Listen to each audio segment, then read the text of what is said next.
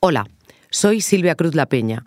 Antes de que empiece el episodio de hoy, os recuerdo que los fines de semana en colaboración con Podimo también tenéis Hoy en el País. Mañana os ofrecemos un análisis de las noticias que han marcado esta semana que termina. Y el domingo seguiremos conociendo cómo funciona el mercado mundial de meteoritos. Este viene de, de Kenia. Y se encontró en Indonesia. ¿Vale? Este viene ¿vale? de Argentina. Este sí te voy a, a retar a que lo coja. Venga, lo cojo yo desde el suelo. ¿Tú desde el ¿Me suelo? agarras la grabadora? Venga. Algunas veces estos cristales de aquí se han vendido más caros en peso que el Si en la primera parte mi compañera Marta Curiel viajó hasta los campamentos de personas refugiadas saharauis situadas en Argelia para saber cómo se consiguen, en la segunda vuelve a España para conocer en manos de quién acaban y para qué se utilizan. Ahora sí, vamos con el episodio de hoy. En 2017, Ada Egerberg fue la primera futbolista de élite que renunció a su selección para reclamar las mismas condiciones de trabajo que sus compañeros. Su decisión fue el pistoletazo de salida de una forma de protesta que hoy se extiende entre compañeras de otros países. Que Egerberg hubiera ganado un balón de oro al hacerlo y que fuera de Noruega, país pionero y puntero en el balompié femenino, sirvió de acicate para que estadounidenses, españolas y ahora también francesas le hayan propinado un toque parecido a sus federaciones. Soy Silvia Cruz La Peña. Hoy, en el país, un toque femenino al fútbol. ¿Por qué no basta la igualdad salarial?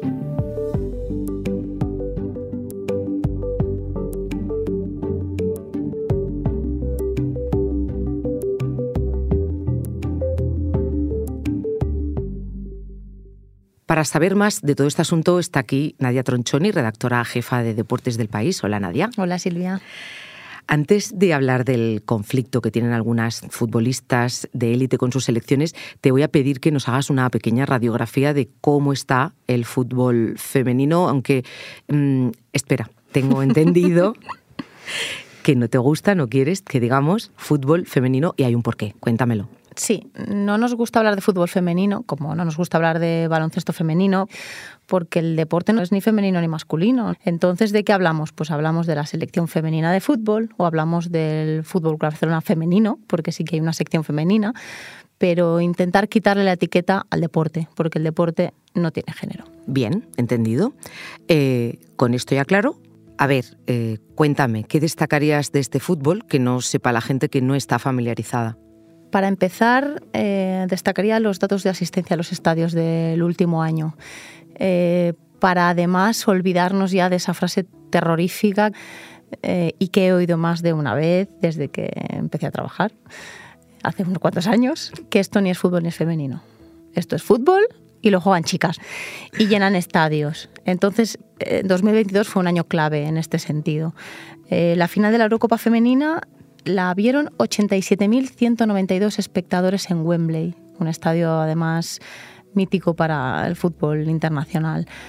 Asistieron a una victoria de Inglaterra además magnífica mm. y bueno, se vivió un momento histórico en las, en las gradas que superó a, a los 79.115 espectadores que hubo en el Bernabéu en el 64, que fue la final europea masculina con más asistencia hasta entonces.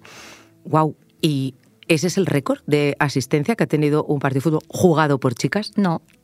El récord de asistencia lo tiene el Camp Nou y además también fue muy curioso porque se vivió un día, una tarde, con eh, 91.553 asistentes que por cierto también se le saca de vez en cuando punta porque las entradas eran muy baratas, seguramente se regalaron muchísimas y demás, pero es que hay que ir. Es que 91.553 personas llenaron el Camp Nou para ver una eliminatoria de Champions que jugaba el Barça femenino. Cuando, además, la tónica habitual en muchos foros todavía era esto no vende, no le interesa a nadie, etc. Al cabo de unas semanas, la afición del Barça volvió a responder al, equipo, se volvió a abrir el Camp Nou para una eliminatoria de Champions y llegaron 91.648 espectadores. Por lo que cuentas, entonces, no es una afición puntual ni un deporte minoritario, eso, ni entre los aficionados, aficionadas, ni tampoco entre quienes lo juegan. No, seguramente está creciendo y todo tiene que mejorar, pero Eh, hablábamos de, asistencia al estadio y de esa caja, ¿no? que igual no era no es la misma o no es equiparable a la que hacía el Barça de Messi ¿no? o el Barça de, de Guardiola, eh, una cuestión monetaria, pero sin embargo si miramos a lo que han podido facturar, por ejemplo en, la Eurocopa de, espectadores, que ahí eso sí que genera dinero porque se venden derechos de televisión y, se juega mucho con la publicidad, Inglaterra batió el récord de, un partido femenino de fútbol en la televisión británica, lo llegaron a ver más de 17 millones de espectadores en la BBC, el triunfo de la final de la, Eurocopa. Y Alemania, que era el otro rival, eh, lo vieron 18 millones de personas en su país, con un 68% de, de share. ¿no? Nadia, ¿y qué pasa en España? Me has dado cifras de algún partido, del Barça, del Madrid, pero ¿qué sucede en España? ¿Cómo es ese fútbol que practican las mujeres? España acompaña ese movimiento y lo hace probablemente porque tiene a la mejor y a uno de los mejores clubes. Eh, está, el Fútbol Club Barcelona está a la altura ya de el Olympique de Lyon en Francia, del Chelsea en Inglaterra o del Bayern de Múnich en, Alemania, ¿no? que son potencias mundiales. Y tiene la mejor que es Alexia Putellas. Eh, nos pasamos años suplicando, llorando que hubiera algún español que ganara el balón de oro y quien lo ganó no fue Xavi, no fue Inestia, fue Alexia Putellas y lo ganó dos veces, dos años consecutivos. O sea, tenemos a la mejor. Ha ganado también los últimos dos premios de Best de la FIFA, también de manera consecutiva. Es la única que, lo ha logrado. Su figura, la figura de Alexia Putellas y el éxito de Barcelona han participado o han propiciado el boom del, fútbol jugado por mujeres en nuestro país. El Barcelona ha provocado que, que nos pareciera un escándalo que en la última final de Copa del Rey que ellas ganaron tuvieran que acabar poniéndose ellas las medallas y ver a unas chicas que se cuelgan ellas mismas su propia medalla, eh, teniendo las medallas ahí dentro de una caja y encima de una mesa cutre, nos parece muy cutre. Y el propio presidente de la Federación Española, Luis Rubiales, admite y que da una mala imagen del fútbol español. Bien, has eh, citado a Rubiales y entiendo perfectamente que ese retraso en incorporarse al mundo profesional, ese retraso con el que ha llegado el reconocimiento, les ha impedido estar hoy en igualdad de condiciones a esas jugadoras. Pero tengo que preguntarte, ¿qué hace la federación?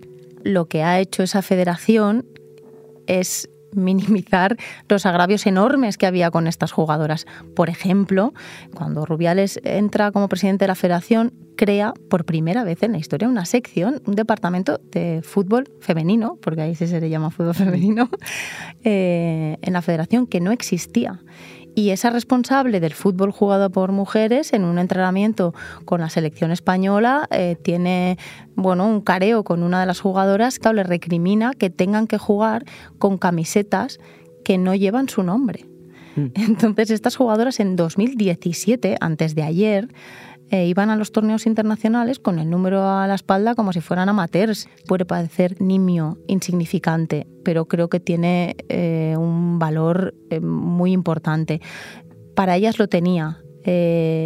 además, tiene mucho que ver con cómo estaban y con cómo trabajaban. La cuestión es que ellas no exigen un imposible, no piden cobrar lo mismo que ellos, lo que piden es competir en igualdad de condiciones. ¿no? Eh, saben, hay una frase buenísima de Alexa Putellas en el, documental que estrenó hace poco Amazon, que, recuerda, pues, pues supongo que en su día, pues Conchi Amancio eh, y esa generación de jugadores de los años 60 que tenía que pedir permiso para jugar a fútbol, ¿no? O en nuestra infancia que había que suplicar para que nos dejaran jugar a fútbol en el patio del colegio ellas ya han pasado eh, ese nivel, ¿no? Están en otro nivel, pero ahora necesitan sentir que compiten en igualdad de condiciones. Se plantan. En el mail estas 15 jugadoras solicitan no ser convocadas por la selección porque la situación generada les está afectando a su estado emocional y a su salud. Eso sí, dejan clara su disposición a volver cuando la situación sea revertida. Nadia, todo este lío empieza con la noticia, con el corte que acabamos de escuchar, ¿verdad? Sí, en España eh, todo salta por los aires después de la Eurocopa del, último verano, de la Eurocopa de 2022.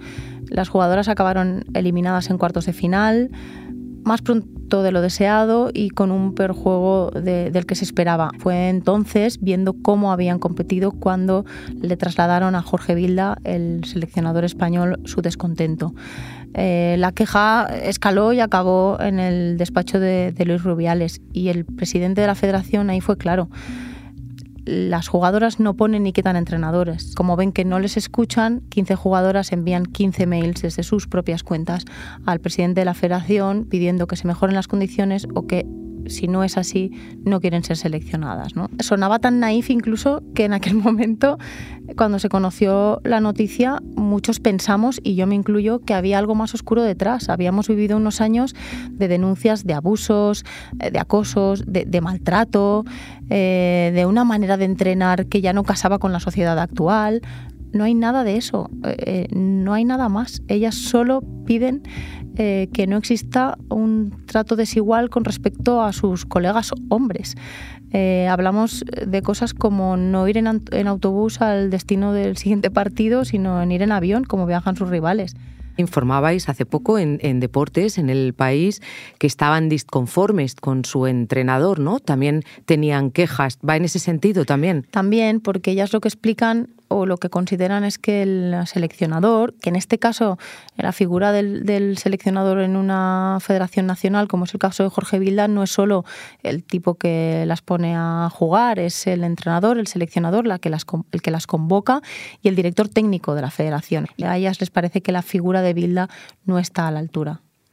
Nadia, es llamativo que, a pesar de que ha habido muchas informaciones sobre este tema, ¿no parece que ellas tomen demasiado la palabra o, no al menos públicamente? ¿A qué se debe? Yo creo que se debe al miedo, a una exposición pública a la que seguramente no están o para la que no están preparadas. De hecho, ni siquiera fueron ellas las que hacen pública su queja. Ellas envían un mail a la federación e intentan solucionarlo de manera interna son discretas. Hmm. Tropiezan con que en cambio la dirección de la federación no, lo es tanto. No quieren romper, solo quieren encontrar soluciones y, es la manera que, encuentran. Hoy en día siguen prácticamente sin decir ni mu. Eh, porque pese al feo o el desprecio que vivieron entonces, y lo hubo porque el comunicado de la federación fue muy duro, eh, siguen intentando arreglarlo, siguen negociando con la, con la federación. Parece que hay un acercamiento porque no olvidemos que en cinco meses hay un Mundial de Fútbol y estas chicas, que son las mejores de este país y las mejores en sus clubes, quieren estar en ese Mundial. Vamos a hacer una pequeña pausa. Ahora volvemos.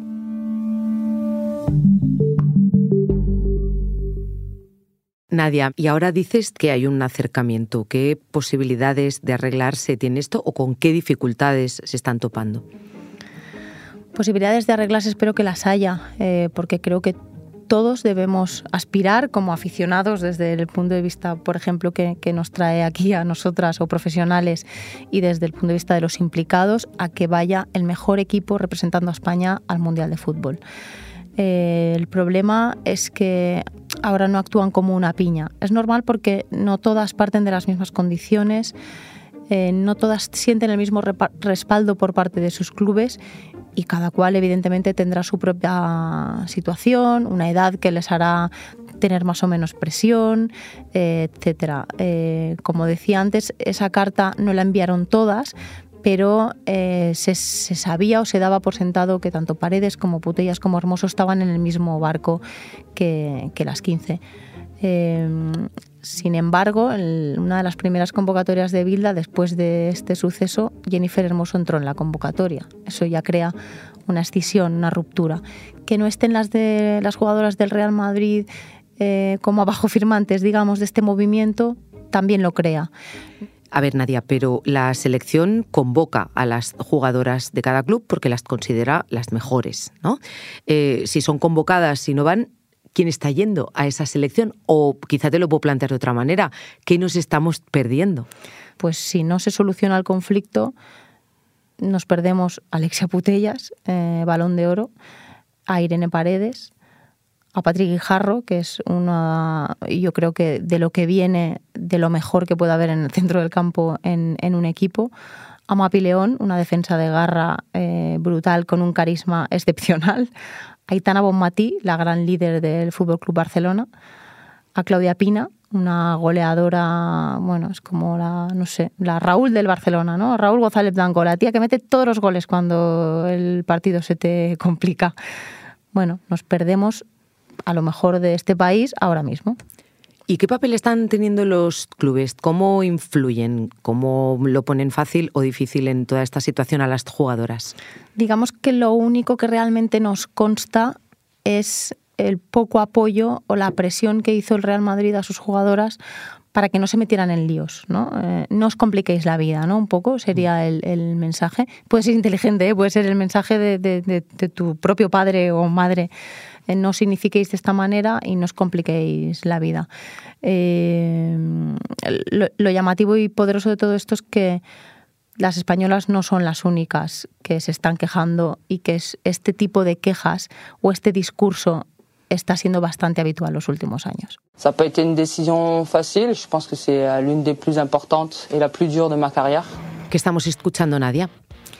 Escuchamos a Wendy Renard, es jugadora del Olympique de Lyon, una de las estrellas del Olympique, capitana de la selección francesa, bueno, mejor dicho, ex capitana de la selección francesa, que a sus 32 años anunció el pasado mes de febrero que renunciaba a seguir compitiendo con la camiseta de Francia después de haberla defendido 142 veces. Aquí la oímos muy escueta decir que no es fácil tomar una decisión así en ese momento de su carrera eh, hubo también un comunicado que colgó en sus redes sociales más amplio, en el que explicó que amaba a Francia más que a cualquier otra cosa, que ella no era perfecta, pero que no podía seguir en un sistema que estaba muy lejos de darle las herramientas necesarias para competir al más alto nivel. También ella, como las jugadoras españolas, en sus emails hizo referencia al desgaste mental y emocional que eso supone, esa pelea continua por defender algo que crees, que crees básico y lo que pasó además es que luego otras cuatro compañeras siguieron sus pasos.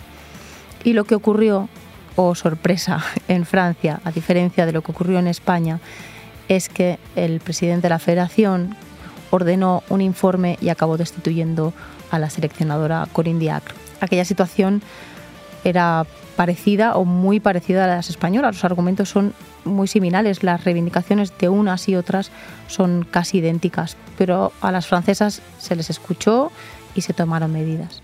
Nadie, ¿cómo lo han logrado? ¿Cómo han hecho para que les hagan caso? No sé si la clave es no ser tan discretas como fueron las españolas, pero el hecho es que no lo fueron. Renard, como decíamos, escribió un mensaje poderoso en, en, sus redes sociales, tanto que en ese informe de la Federación se llega a decir que hay que sentar las bases para que en el futuro no se produzcan las cosas de esa manera y que la comunicación sea más interna.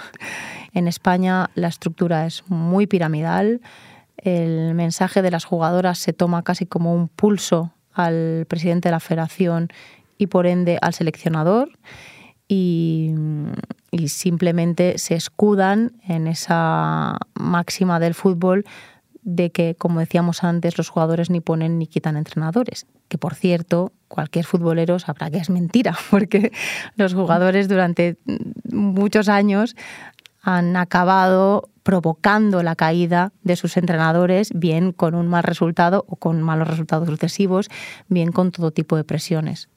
Nadia, decías que esto que está pasando es algo global. ¿En qué otros países está sucediendo algo parecido?